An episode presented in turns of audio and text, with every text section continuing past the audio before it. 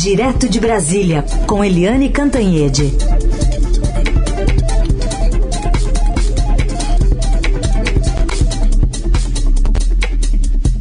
Oi, Eliane, bom dia.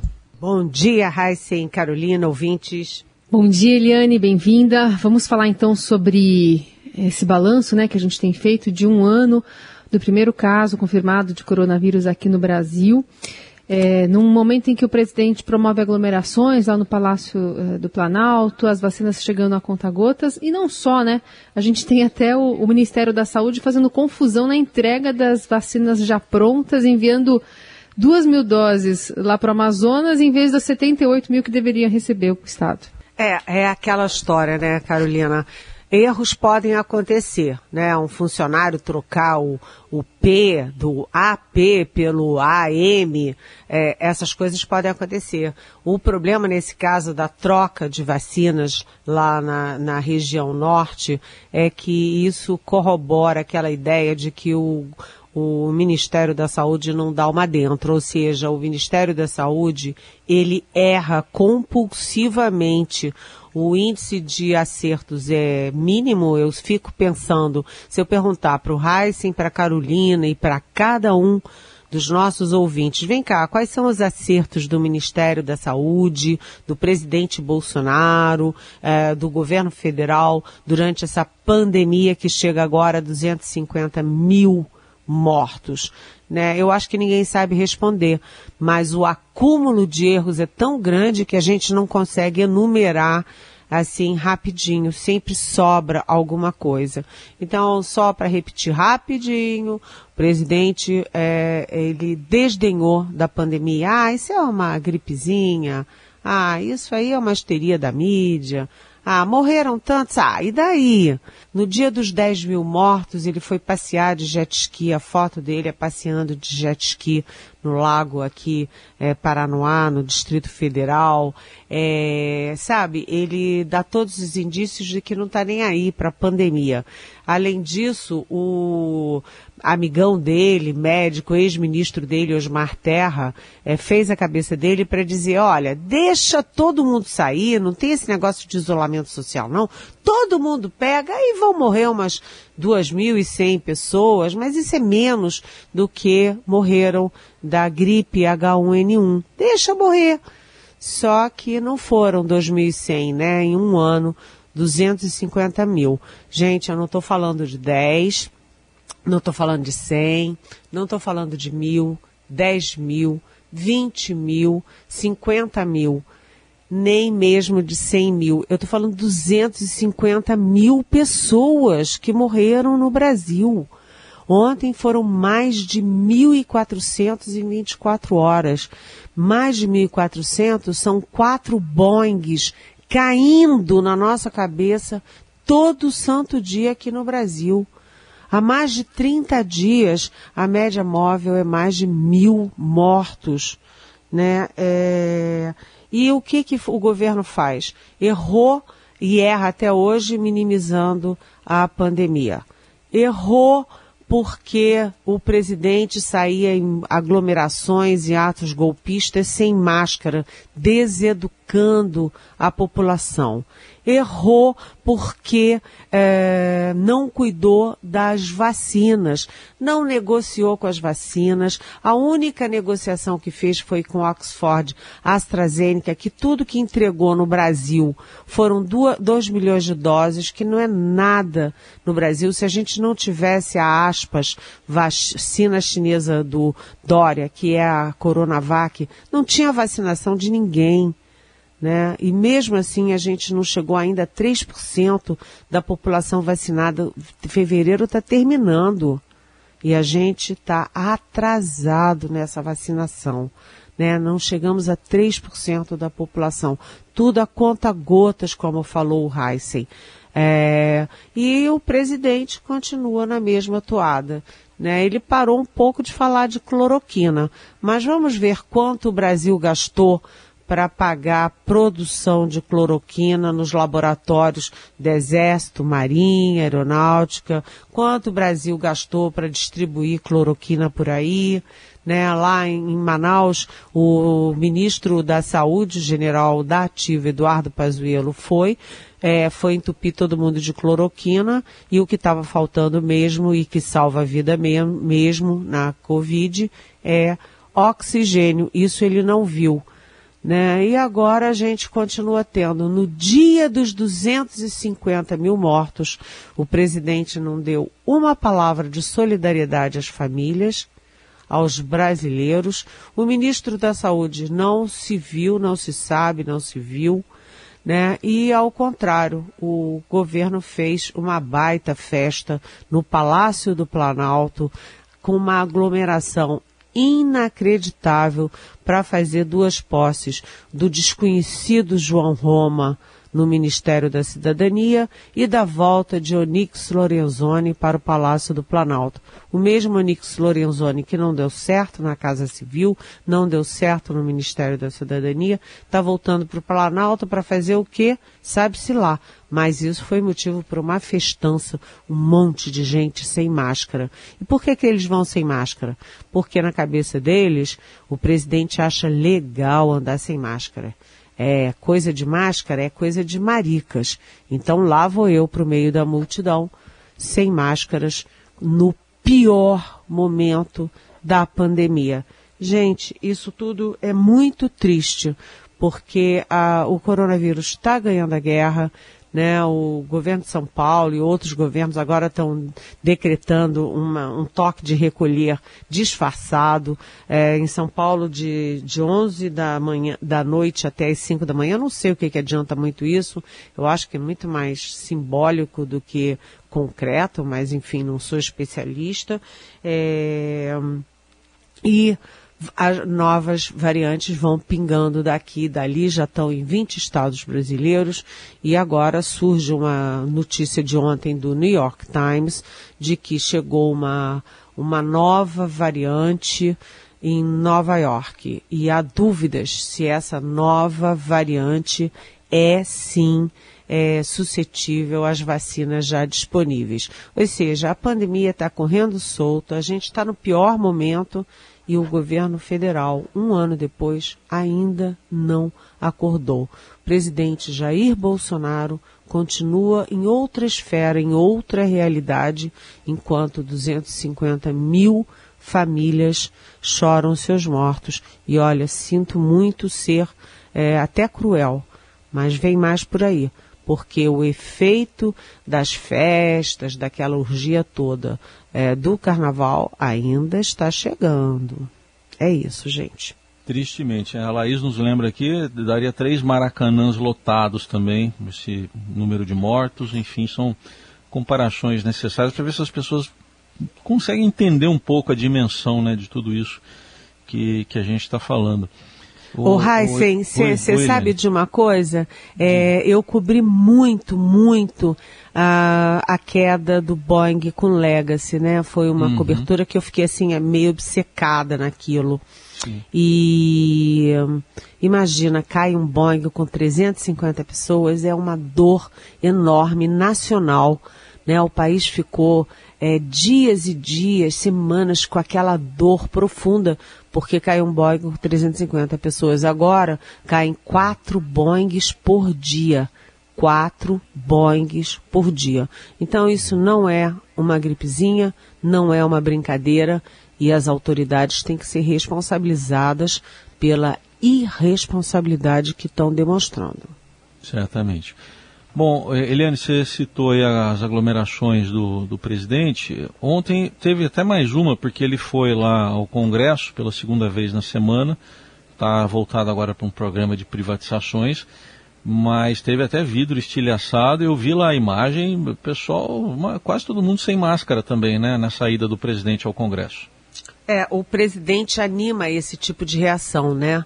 Como ele não gosta de máscara, é coisa de maricas, não sei o quê, as pessoas têm que dar uma de machão.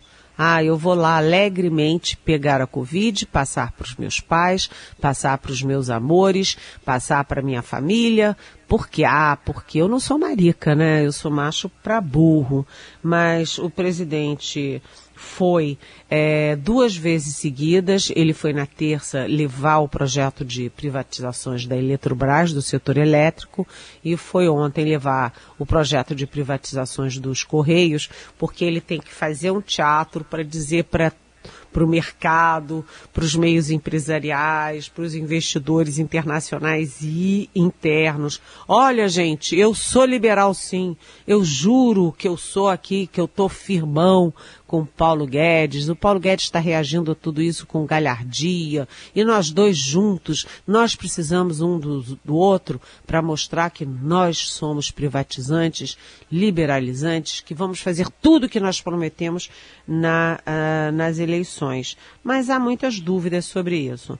Primeiro, Eletrobras. Eu me lembro que em 2017, acho que junho, era junho, julho, alguma coisa assim, eu fiz uma coluna no Estadão é, mostrando que a FSB Pesquisa tinha feito uma pesquisa no Congresso Nacional e já tinha votos suficientes para é, aprovação da privatização da Eletrobras. E ficou arrastando, arrastando, arrastando. E os Correios, todo mundo fala tanto tempo nas privatizações dos Correios, que sofrem muito com internet, com WhatsApp, com essas coisas todas.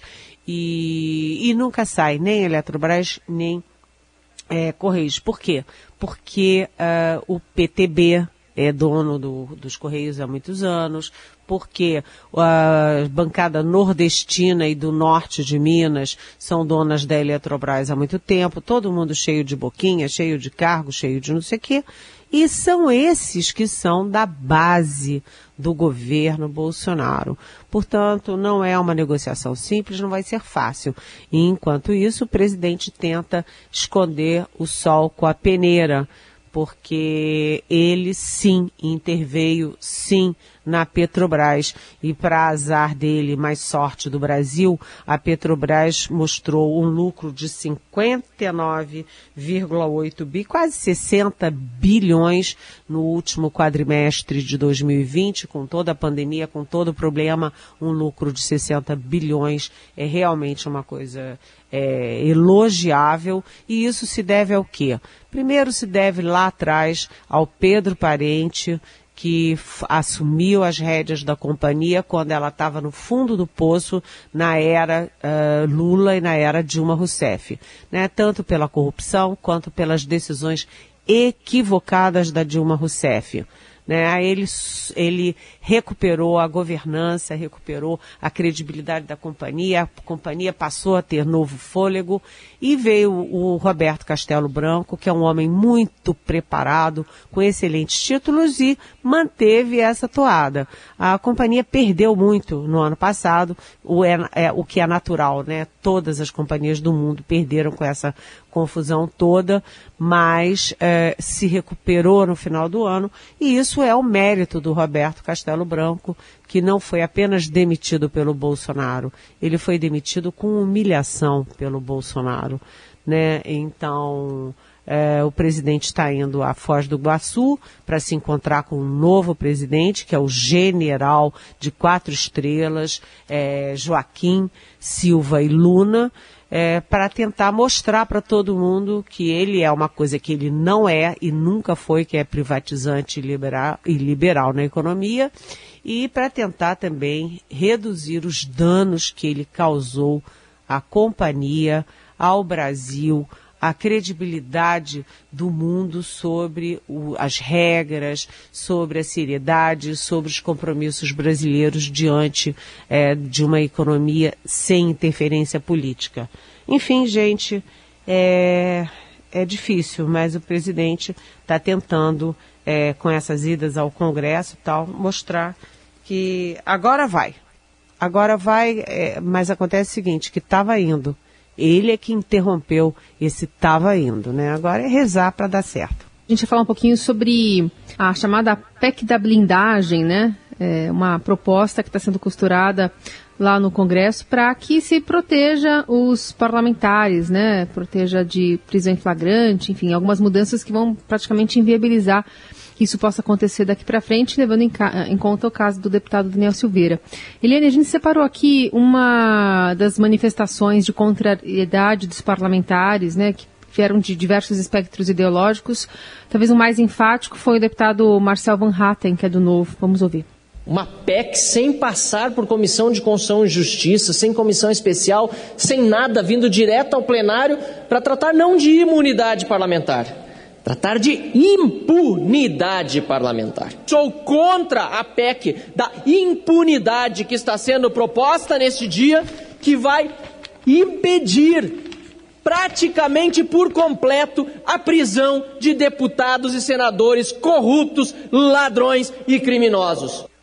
E aí, Eliane, tem uma apuração aqui do Rafael Moraes Moura e do Felipe Frazão no Estadão de hoje, dizendo que o, o presidente da Câmara, Arthur Lira, chegou a procurar o Supremo para falar dessa PEC e ouviu que a proposta é um horror e um absurdo. É, exatamente. O Supremo Tribunal Federal concorda com, com a, a, torcida do Flamengo, a torcida do Corinthians, a torcida do, até do meu pobre Botafogo, que foi rebaixado, enfim. O fato é o seguinte, é, é que essa PEC é uma PEC oportunista, né, mexer na Constituição nesse momento. Você tem pandemia, 250 mil, é, é, mil mortos, né? Você tem nova cepa, você tem a crise da Petrobras, tem o presidente da República tendo que fazer das tripas coração para mostrar que ele é liberalizante tem pessoas é, sem emprego e passando fome, mas o que, que o Congresso Nacional está fazendo? O Congresso Nacional está gastando tempo e energia para criar mudanças na Constituição para livrar a sua própria cara quando fizer besteira. Então, em resumo, essa PEC é o seguinte: se o deputado ou o senador forem pegos com a mão na botija, roubando dinheiro público, né, ali, foram pegos com a mão na botija, botija, pegando, roubando dinheiro público, eles não vão mais poder ser presos em flagrante é, e monocraticamente, uma decisão monocrática do Supremo, como, por exemplo, foi o Daniel Silveira.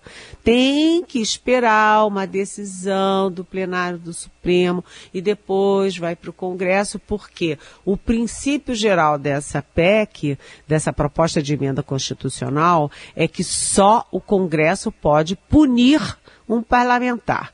Ou seja, é, é, é o corporativismo a quintessência, né? Só eu posso punir eu mesma é, quando eu quiser, se eu quiser, né? E se mesmo que é, haja algum tipo de prisão, né? Se o sujeito for em algum momento preso, né? É, ele não vai mais para a Polícia Federal, não vai mais para a Polícia Militar, como foi o caso do Daniel Silveira, que primeiro estava na, na Polícia Federal, depois agora está na PM. Ele vai ficar dentro de um próprio, do próprio Congresso, por exemplo, uma salinha com ar-condicionado, com um banheirinho gostoso, ou, quem sabe, tomando um banhozinho de piscina na casa do, da casa oficial, residência oficial do presidente da Câmara, ou do presidente do Senado ali com um suquinho, quem sabe um esquinho.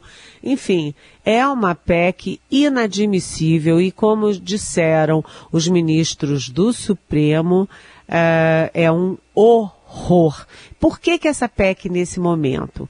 Porque os deputados e senadores com nova administração, com novo presidente da Câmara, novo presidente do Senado, acharam que eles já pagaram um pedágio muito caro, mantendo a prisão do Daniel Silveira, que foi decretada primeiro pelo Alexandre de Moraes e depois pelo plenário do Supremo por unanimidade.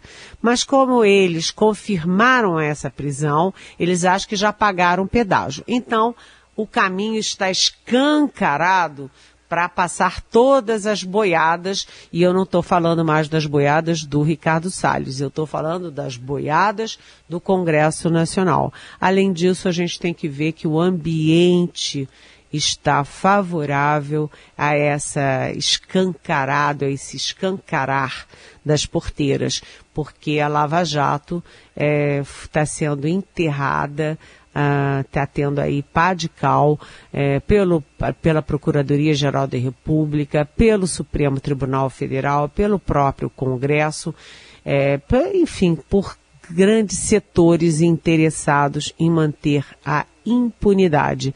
Então, Uh, como o Centrão e outros, muitos envolvidos e alvos da Lava Jato estão se sentindo empoderados, eles disseram, oba, tá na hora da gente fazer uma leizinha aí para deixar a gente numa boa. Esse negócio de prender a gente não dá certo não, deixa a gente roubar em paz. Então, é um momento triste um momento triste, mas eles têm que ficar atentos, porque eles querem aprovar tudo isso. Aprovaram ontem já a primeira parte, né? É, com uma votação expressiva de é, 304 votos a favor, é, sem passar pelas comissões, sem passar pela CCJ, é assim, faz o projeto num dia, aprova no outro. Mas a gente está de olho, viu? E o Supremo também está de olho e muita gente está de olho. Não é não pode ser tão fácil assim. Muito bem. Helena, tem uma pergunta de um ouvinte aqui, mas antes de fazê-la, eu vou pedir para o Nelson colocar aí para nós um, uma sonora de ontem do presidente Bolsonaro encerrando uma entrevista, porque tem a ver com a pergunta. Bom dia a todos. Minha pergunta para o presidente Bolsonaro. Presidente, qual a avaliação que o senhor fez da decisão do STJ ontem de derrubar a quebra dos sigilos fiscais? Acabou a entrevista. Pronto. Obrigado, presidente. Tá, e nem deixou fazer a pergunta, acabou a entrevista e o Daniel está perguntando se Frederico Vassef está de volta. Será que ele apareceria na foto aí se a quinta turma desse continuidade ao processo? Olha, Daniel, é, primeiro eu queria parabenizar o meu colega jornalista lá do Acre, que fez uma pergunta adequada, foi elegante e no final ainda agradeceu quando o presidente disse: Não vou responder, acabou a entrevista, vou embora. O colega elegantemente disse: Muito obrigada, presidente. É... O fato é o seguinte, Daniel: uh, o presidente Jair Bolsonaro fez uma cambalhota, né? Fez um triplo carpado ali quando o o Fabrício Queiroz, que é um faz-tudo da família Bolsonaro, não apenas do Flávio Bolsonaro, foi preso. E foi preso aonde?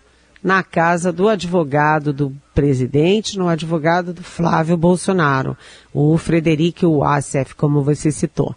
Aquilo tudo mudou é, o presidente Bolsonaro. Ele se aproximou do Centrão, ele se aproximou de todo mundo, ele começou a fazer gestões no Supremo, no Congresso, é, acabou elegendo o presidente da Câmara do Senado. Por quê? Porque a prioridade do presidente é, primeiro ele, depois ele, depois o primeiro filho, depois o segundo filho, terceiro filho, enfim é, salvar uh, o pescoço dos filhos. E essa, essa prisão uh, do Fabrício Queiroz na casa do Ossef foi, ao, acho que há uns oito meses atrás, né, em meados do ano passado, e é, o OCF, depois disso, começou a ter alguns probleminhas, né? É, por exemplo, ele é investigado por receber 9 milhões da JIF sem explicar que tipo de trabalho ele presta, porque não é trabalho advocatício. E aí, por causa dessas confusões todas, oferecer a casa por um procurado da polícia, por ser investigado por receber aí 9 milhões de uma companhia complicada, tal, o, o presidente e o Flávio disseram que o ACF não era mais, destituíram o ACF como advogado. Mas ele está aí, né? Ele tirou foto, está lá do ladinho e participou de tudo lá com Flávio Bolsonaro. Agora, é, o Estadão de hoje tem uma notícia muito importante de que é, essa decisão do STJ por 4 a 1, é, de uma turma do STJ, Superior Tribunal de Justiça, que é, é, desconsidera as, as é, o sigilo fiscal e bancário do Flávio Bolsonaro, o que foi colhido desse sigilo, da quebra de sigilo, como prova, que isso pode afetar dezenas e dezenas de outros processos semelhantes, né? Porque se vale para o filho do presidente, vale para todos os outros investigados como ele. Enfim, mas o presidente foi embora e não falou nada sobre isso, como se não devesse explicações à sociedade brasileira. Tá aí resposta então para o nosso ouvinte e outras que chegam para cá, vocês enderecem com a hashtag é, pergunte para Eliane nas redes sociais ou então pelo nosso WhatsApp, o 994811777. Tem ouvinte que fica perguntando que, ah, será que minha pergunta já foi? Hoje eu não consegui ouvir. Só é buscar pelo podcast, né? Essa coluna fica disponível assim que sai do ar, já nas plataformas digitais do Estadão. Eliane, obrigada. Amanhã é sexta, hein? Amanhã é sexta. que a sexta venha rápido. Um beijo e até amanhã.